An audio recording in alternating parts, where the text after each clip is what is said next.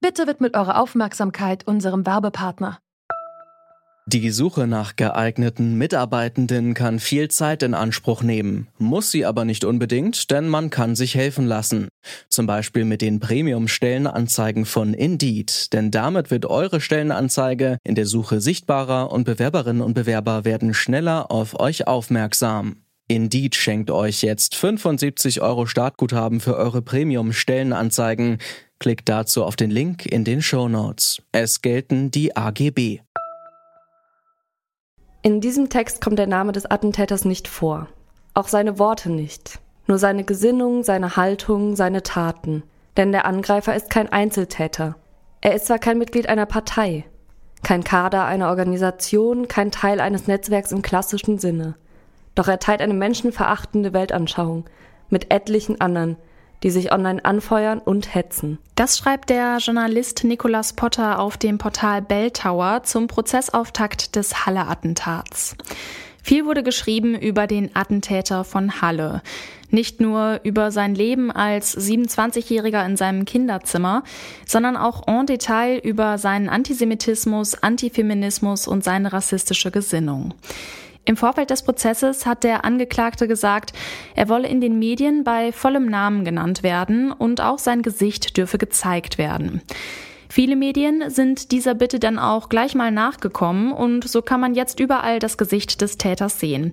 Ebenso wie wörtliche Zitate aus seinem rassistischen Weltbild, mit denen einzelne Medien ihre Artikel betiteln.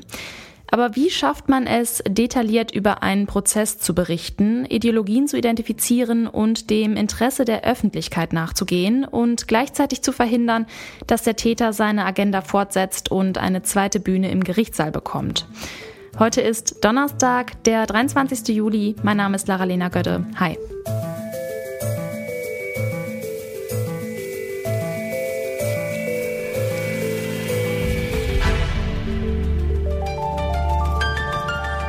Zurück zum Thema.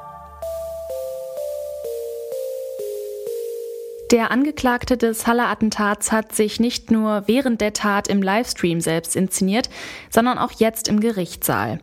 Und damit steht er in der Tradition anderer Attentäter. Denken wir zum Beispiel an den Rechtsextremisten, der auf der Insel Utøya Menschen ermordet hat, was diese Woche genau neun Jahre her ist, oder den Attentäter von Christchurch. Im Prozess von Halle zeigt der Angeklagte offen sein rechtsextremistisches Gedankengut. Das Medieninteresse ist riesig. Wie aber kann verantwortlich berichtet werden, ohne dem Täter und seinen Ideologien eine erneute Plattform zu bieten? Darüber rede ich mit Pia Stendera. Sie ist freie Autorin bei der Taz und berichtet über den Prozess.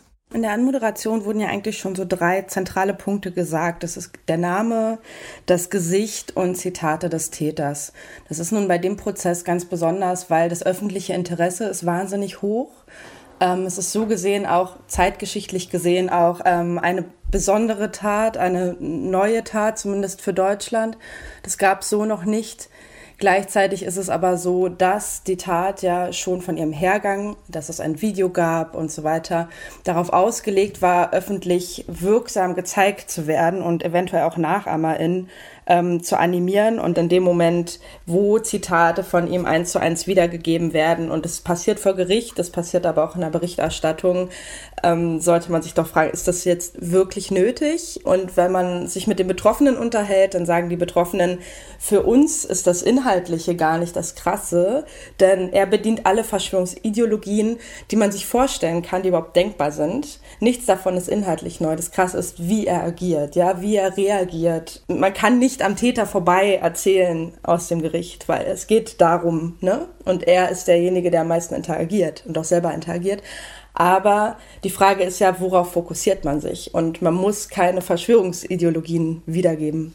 Also sonst ist ja eigentlich eine Regelung bei der Namensnennung, dass man den Namen insbesondere dann nennt, wenn ein großes öffentliches Interesse besteht. Das macht man ja jetzt gerade nicht. Das ist ja irgendwie schwierig, ne? Weil man die Regel eigentlich wirklich nicht so anwenden kann, äh, wie sie im Buche steht, sondern halt dann auch immer sich die Tat genauer angucken muss, ne?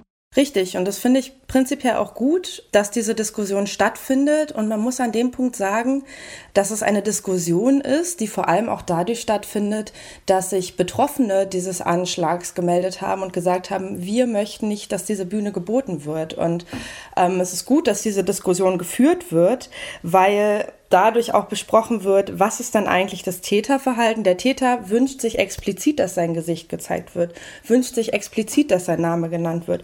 Was ist aber die Anforderung der Betroffenen? Was ist der Wunsch der Betroffenen, dass eben dies nicht passiert, sondern dass man einen gesellschaftlichen Kontext sieht, in dem die Tat vielleicht überhaupt erst möglich gemacht werden konnte. Und da muss man sich vielleicht auch fragen, ein Stück weit bei aller Neutralität, welchem Wunsch möchte man da lieber nachgehen? Der MDR, der hat zum Beispiel angekündigt, weg von einer täterzentrierten Berichterstattung zu wollen. Und ja, Sie selbst haben ja am Sonntag noch Vor- und Nachname des Täters in einem Ihrer Artikel genannt, am Mittwoch dann nicht mehr. Wieso haben Sie das geändert? Was ist da in Ihnen vorgegangen? Oder was war vielleicht auch eine interne Diskussion bei der Taz? Was ich eingehend schon sagte, ist es ja so, dass wir hier wirklich ein zeitgeschichtliches Verbrechen, zeitgeschichtlichen Anschlag ähm, vorliegen haben. Es gab so eine Tat in der Form bisher nicht in Deutschland. Das heißt, es ist irgendwie ein, ein Marker gesetzt. Gleichzeitig ist halt die Frage, welche Bedeutung will man dem beimessen. Es gibt Argumente, die ich auch durchaus verstehen kann. Der Name Beate Zschäpe ist uns auch allen bekannt. Auch andere Namen des NSU sind uns alle bekannt. Aber die jetzige Diskussion, und deswegen finde ich sie gut und wichtig, fragt auch in einem größeren Kontext, brauchen wir das? Ist das wirklich nötig? Und ähm, ich habe letztendlich hinter dem, dem Artikel vom Wochenende gestanden und ich bin jetzt aber auch sehr froh darüber, dass der Bericht vom zweiten Prozesstag, den ich geschrieben habe, komplett ohne Täternennung auskommen durfte. Über Gerichtsverhandlungen muss berichtet werden, das ist klar. Die Berichtenden müssen dabei aber aufpassen, die Verschwörungstheorien und rassistischen Ansichten des Täters nicht zu reproduzieren. Das findet zumindest Pia Stendera, die den Halle-Prozess journalistisch begleitet. Die Berichterstattung über Prozesse ist aber nicht immer eine individuelle Frage, die jeder Journalist oder jede Journalistin für sich beantworten kann.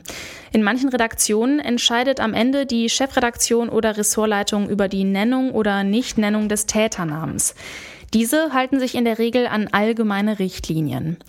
Was zu dem Thema im Pressekodex steht, das habe ich Elke Grittmann gefragt. Sie ist Professorin für Journalismus, Medien und Gesellschaft an der Hochschule Magdeburg-Stendal.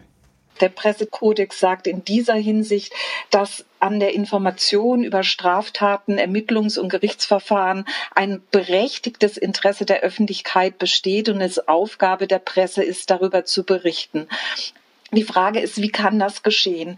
Ich denke, es sind drei Aspekte wichtig, gerade in diesem Fall eines solchen rechtsextremistischen, rechtsterroristischen Straftaten, bei der ihm zwei Menschen getötet und mehr als 50 Menschen getötet werden sollten und das aus rassistischen, antisemitischen und auch antifeministischen Gründen, wie der Zeit bekannt wird. Also drei Aspekte erscheinen mir sehr wichtig. Das erste ist, dem Täter keine Bühne zu verschaffen, auf denen er sein seine Weltsicht ungebrochen verbreiten kann. Nun äh, besteht natürlich ein Interesse daran zu erfahren, was die Gründe und die Motive für eine solche Tat waren, wie es dazu kommen kann, auch für eine Gesellschaft, die danach fragt, wie das in Zukunft vermieden werden kann. Und wenn Sie die derzeitige Berichterstattung in einigen Medien betrachten, ist in der Tat sehr auffällig, dass dem Täter keine Bühne überlassen wird, wenngleich über das, was er im Prozess derzeit aussagt, berichtet wird. Und zwar durch verschiedene Kontextualisierungen. Also zum einen, indem seine Aussagen auch immer wieder eingeordnet werden. Aber das ist Und, doch eigentlich, wenn ich kurz unterbrechen kann, ja. das ist doch eigentlich gerade die Kritik, dass dem Täter jetzt gerade eine Bühne gegeben wird, indem halt wirklich Großaufnahmen seines Gesichts gezeigt werden, in dem ähm, Titel von Artikeln zum Beispiel im Spiegel wirklich äh, Zitate aus seiner rechtsextremistischen Ideologie sind, weil sie gerade sagten, dass das gerade nicht passiert. Es passiert doch eigentlich. Dem Täter wird gerade eine Bühne gegeben. Wie gesagt, also äh, es wird darüber berichtet, was er sagt, also was sein Weltbild ist, seine ideologische Ausrichtung, aber die wird eingeordnet. Also das erscheint mir wichtig. Und die zweite wichtige Form erscheint mir, nicht nur über den Täter seine Hintergründe zu berichten, sondern auch über die Folgen für die Opfer und den Opfern Sichtbarkeit zu verschaffen. Und eine dritte Form ist eben, dass generell eine gesellschaftliche Debatte geführt wird im Kontext um dieses Prozesses über Rechtsextremismus und über Antisemitismus, über Radikalisierungsformen, äh, aber eben auch, was es für die Opfer, äh, die Betroffenen bedeutet und es eben gesellschaftlich eingeordnet wird. Es darf einfach nicht allein stehen bleiben und es, meiner Ansicht nach ist es auch wichtig, den Täter da nicht zu, eben zu individualisieren oder zu, auch allein zu pathologisieren, sondern eben auch diesen politischen, gesellschaftspolitischen politischen Kontext äh, zu beleuchten.